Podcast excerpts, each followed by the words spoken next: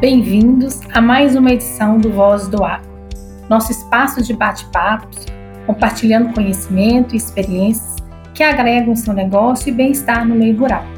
Eu sou Michele de Paula, analista na gerência de formação profissional e promoção social do sistema FAENG Senar Inais, e convido você para acompanhar conosco o tema de hoje, que trata de uma questão muito importante, a saúde, mais especificamente a saúde da mulher. Vozes do Agro. Esse episódio está indo no ar no mês de outubro, mês que marca o movimento internacional de conscientização para o controle do câncer de mama. O Outubro Rosa, como é conhecido, tem por objetivo trabalhar a conscientização acerca da prevenção e diagnóstico precoce da doença. Para a gente ter uma noção da magnitude, o câncer de mama é o mais incidente em todas as regiões do Brasil, sem considerar os tumores de pele não melanoma. Isso são fontes do INCA, o Instituto Nacional do Câncer. O sistema FAENG tem apoiado essa causa, promovendo o Saúde Itinerante, programa que tem se destacado por levar até comunidades rurais uma unidade móvel de saúde, oferecendo inclusive o exame de mamografia, que é a principal ferramenta para identificar alterações nas mamas. E para falar mais sobre esse assunto, a gente recebe aqui a Fabiola Brito, que é profissional da área da saúde, com vasta experiência. Ela é técnica em radiologia, com capacitação em mamografia e radioterapia. Cursa pós-graduação em tomografia e ressonância magnética e trabalha na MEMO, empresa prestadora de serviços de saúde, que é nossa parceira nesse projeto. Bem-vinda, Fabiola. Obrigada, tudo bem com vocês? Que tema importante, hein? Nossa, Fabiola, que bom recebê-la aqui. Sem dúvida, é um assunto que precisa ser pauta todo ano, mas a gente aproveita a oportunidade e uma força-tarefa para, de certa forma, tornar o conhecimento mais acessível, não é? Sim, é muito importante, né, essa ação todo ano. Eu acho que um mês só para falar desse assunto é pouco, porque tem muitas dúvidas ainda gerar com pacientes, com profissionais. Então é legal sanar isso daí durante um ano inteiro, né? Mas esse outubro faz uma diferença sim, viu? Ótimo, Fábio. É, lá no início eu comecei falando sobre a incidência desse tipo de câncer. E, né, trazendo mais informações do INCA, é, estima-se que a gente vai ter novos casos, aproximadamente 66 mil novos casos.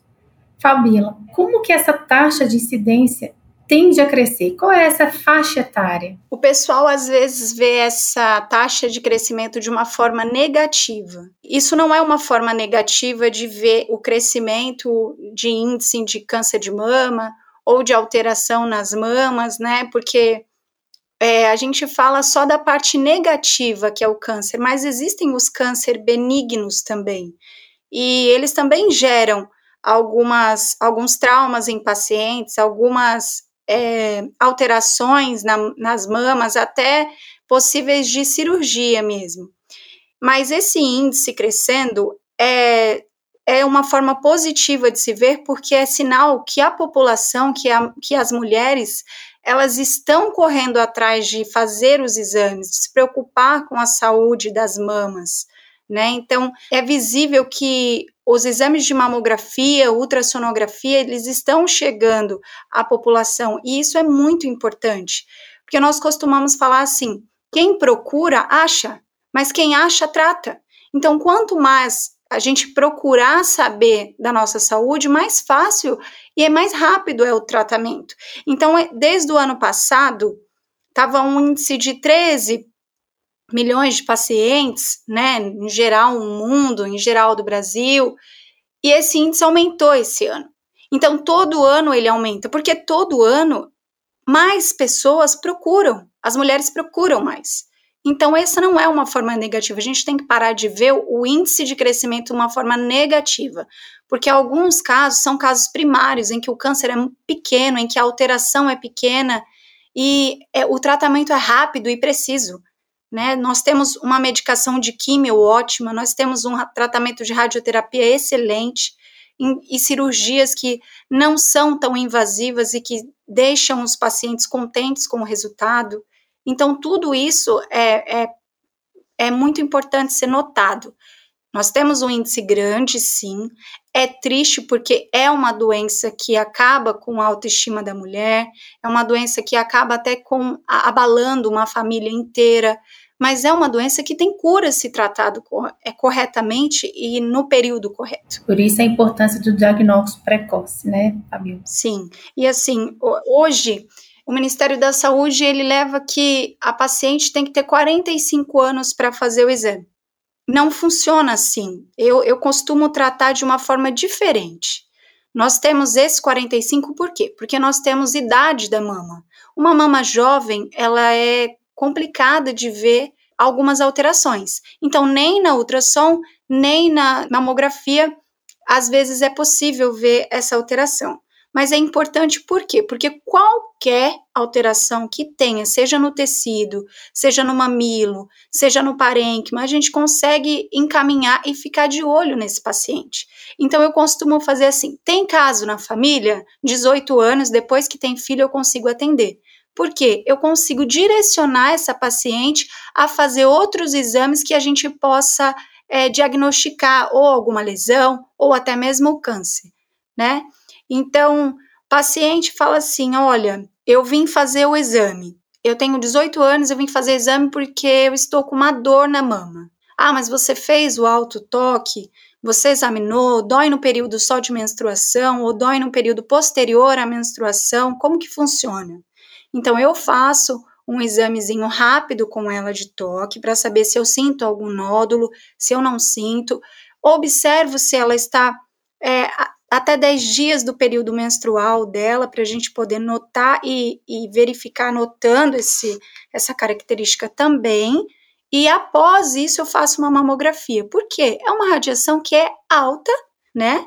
Mas vale mais você fazer do que você ficar sem. Então, trabalho sempre nesse processo de análise, desde a hereditariedade até a, como está a mama da paciente, como, o que ela sente.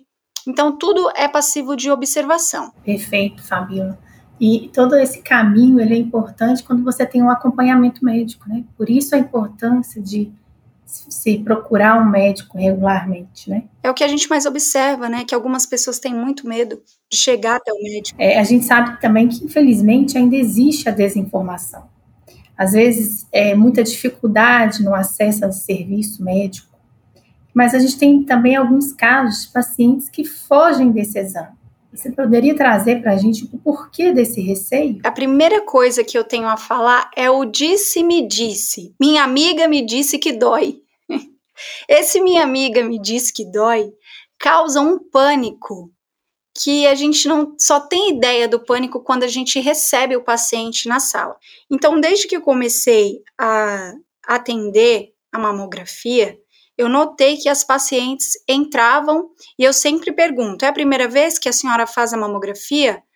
É, e eu já tô morrendo de medo porque minha amiga lá fora, ou minha vizinha, ou minha prima, ou minha tia, me disse que dói, que é um absurdo, que eu vou ficar sem mama, que ela ficou 15 dias com a mama doendo. Então já vem vários casos. A partir daí, eu comecei a tratar de uma forma diferente. Bom, eu tenho um paciente que ele está entrando num desconhecido, já entra com medo do exame, já entra com medo do diagnóstico desse exame e já entra com medo daquilo que a vizinha teve ou que nem teve e falou que tem. Então que eu comecei a preparar, oi, olha, o exame funciona assim, é, são, é, o exame é rápido, são quatro incidências rápidas.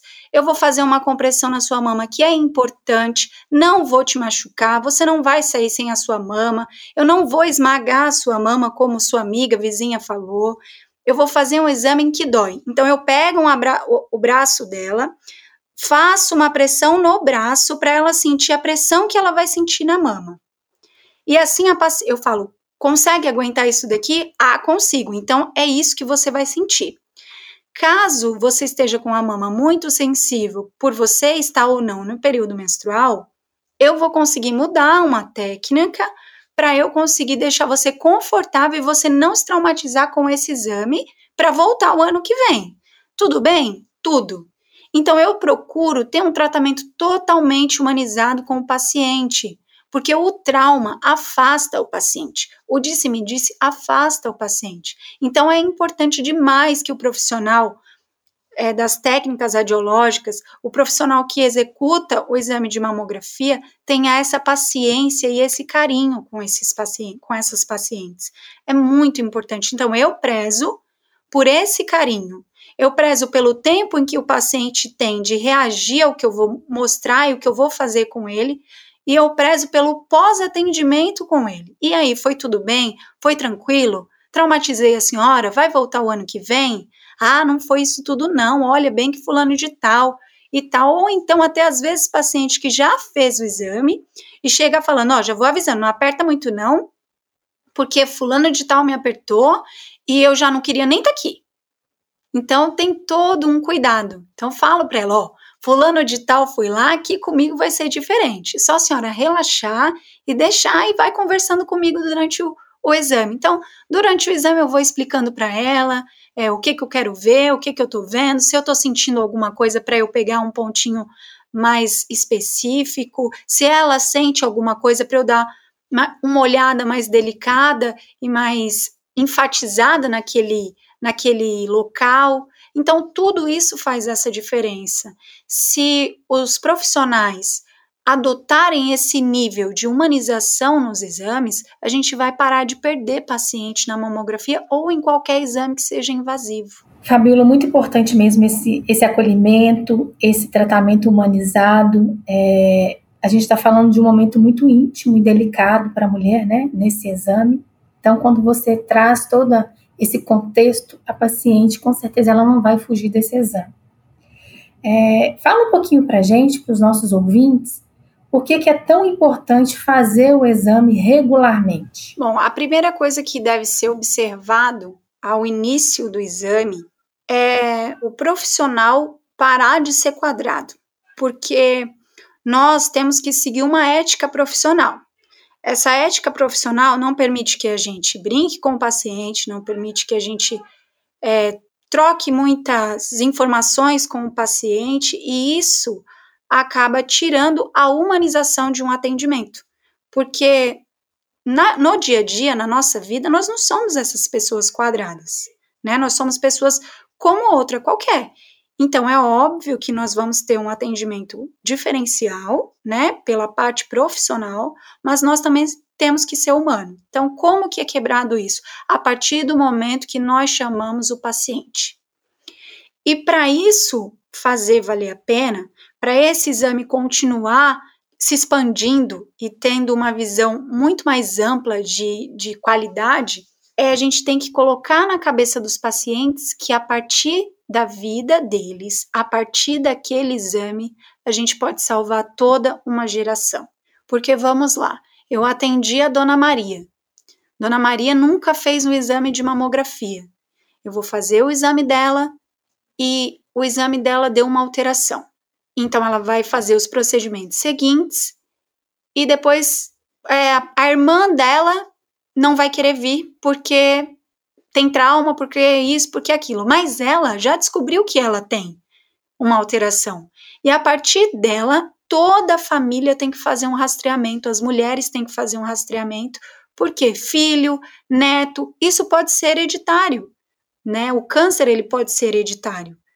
Então é necessário essa preocupação e essa informação ao paciente. Olha, a partir da vida da senhora, a senhora pode salvar seu neto, seu bisneto lá na frente, por quê? Porque já vai ter um histórico que a senhora tem uma lesão, que a senhora pode ter ou pode vir a ter uma lesão, né? Porque no exame imediato eu posso ver uma alteração, mas eu não vou ter total certeza que é um BIRADS 6, que é um BIRADS 3.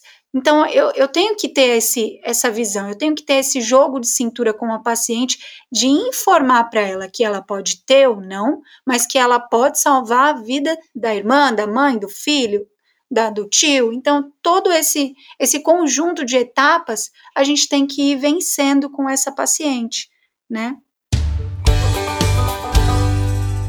Com esse exame regularmente, né?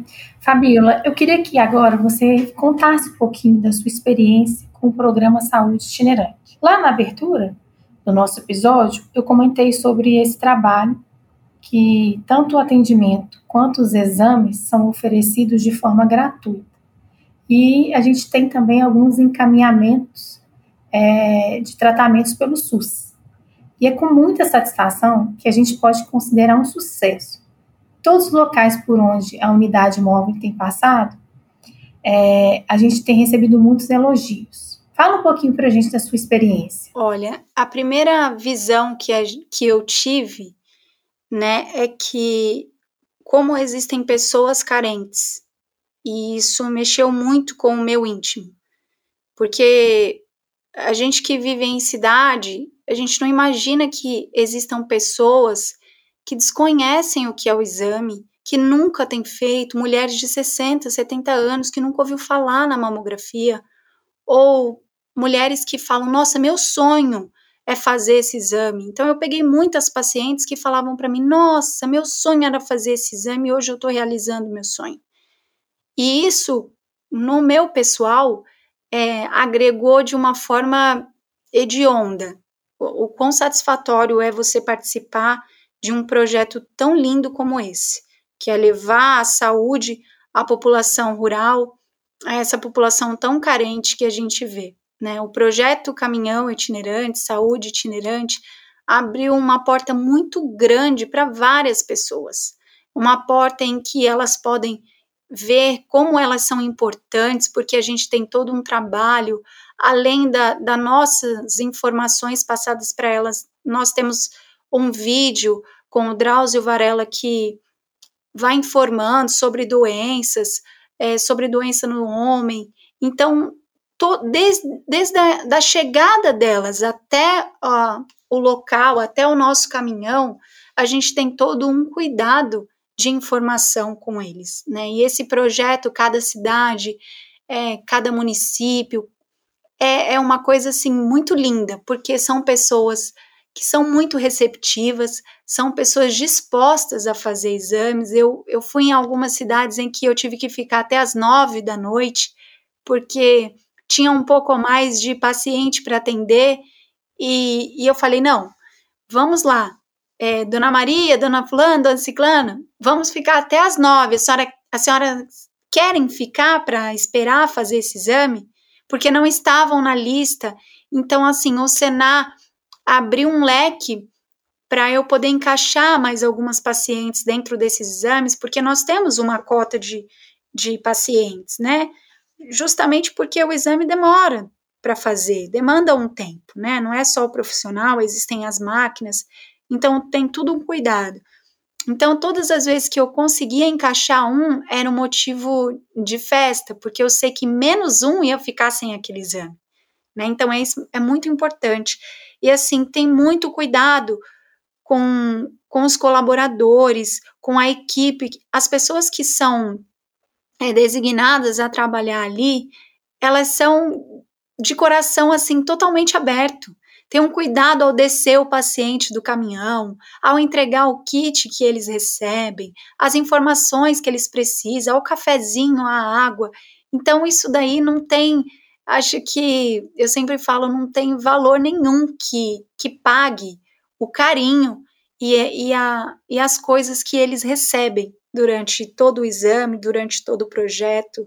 Eu observo assim que a gente tem todo um cuidado, né? A gente só olha e vê o, o caminhão indo de cidade em cidade, mas não vê o que é por trás, o, tra o trabalho que nós fazemos por trás, desde entrar em contato com o mobilizador da cidade, desde formar equipe com aquela cidade e, e passar as informações que eles precisam saber de como é, as informações que os pacientes precisam saber. Então, é, é algo que é muito complexo, mas muito lindo muito lindo. O Senar, a FAENG, tá, estão todos de parabéns. Eu espero que esse projeto fique perpétuo, porque quanto mais cidades, quanto mais distritos nós fizermos, é, são, é a certeza de que a gente está alcançando aí um Brasil inteiro. Obrigada, Fabíola, pelas palavras. Esse é realmente um projeto é, que foi pensado com muito carinho A gente quer de fato levar a saúde preventiva para as famílias do meio rural. Mas, pessoal, a gente está chegando ao fim da nossa conversa de hoje. Fabíola, eu quero agradecer pela sua presença com a gente e agradecer por fazer parte dessa iniciativa que tanto tem feito diferença na vida de centenas de mulheres e de famílias do nosso estado de Minas Gerais. Eu que agradeço por essa oportunidade de estar trazendo um dia a dia, de estar trazendo esse exame que é tão importante e deixar bem enfatizado para as mulheres e para outras pessoas, para os homens também, né? Aqui a gente está tra tratando do outubro rosa, mas a gente não pode esquecer que existem outras doenças, né, que acometem os homens também, não só o câncer, mas enfatizar que a gente procura, a gente vai achar, talvez a gente ache, mas existe todo um equipamento todo um, um trabalhar, todo o SUS para dar um amparo para tratar. Então, quem procura acha, mas quem acha, trata. E existem profissionais dedicados, profissionais qualificados a atender todos os pacientes com amor, com carinho, com tratamento humanizado. Então, é muito importante que toda a população abra o coração, abra a mente para aceitar todo esse processo de exame, todo esse processo de tratamentos. Isso é muito importante. Obrigada, Fabiola. Se você quiser mais informações sobre o programa Saúde Itinerante e outras iniciativas do sistema FAENG Senar Inais, acesse nosso site www.sistemafaeng.org.br. Entre em contato com o Sindicato de Produtores Rurais da sua cidade ou com um dos nossos escritórios regionais. Também compartilhamos atualizações pelas nossas redes sociais. Procure por arroba Sistema Faeng. E deixamos na descrição do site do INCA, Instituto Nacional do Câncer, que é o órgão auxiliar do Ministério da Saúde, o qual também serviu como fonte para todos os dados compartilhados nesse episódio. Se você tem alguma dúvida ou sugestão, mande para a gente pelo e-mail vozesdoagro.senarminas.org.br. Muito obrigada e até a próxima!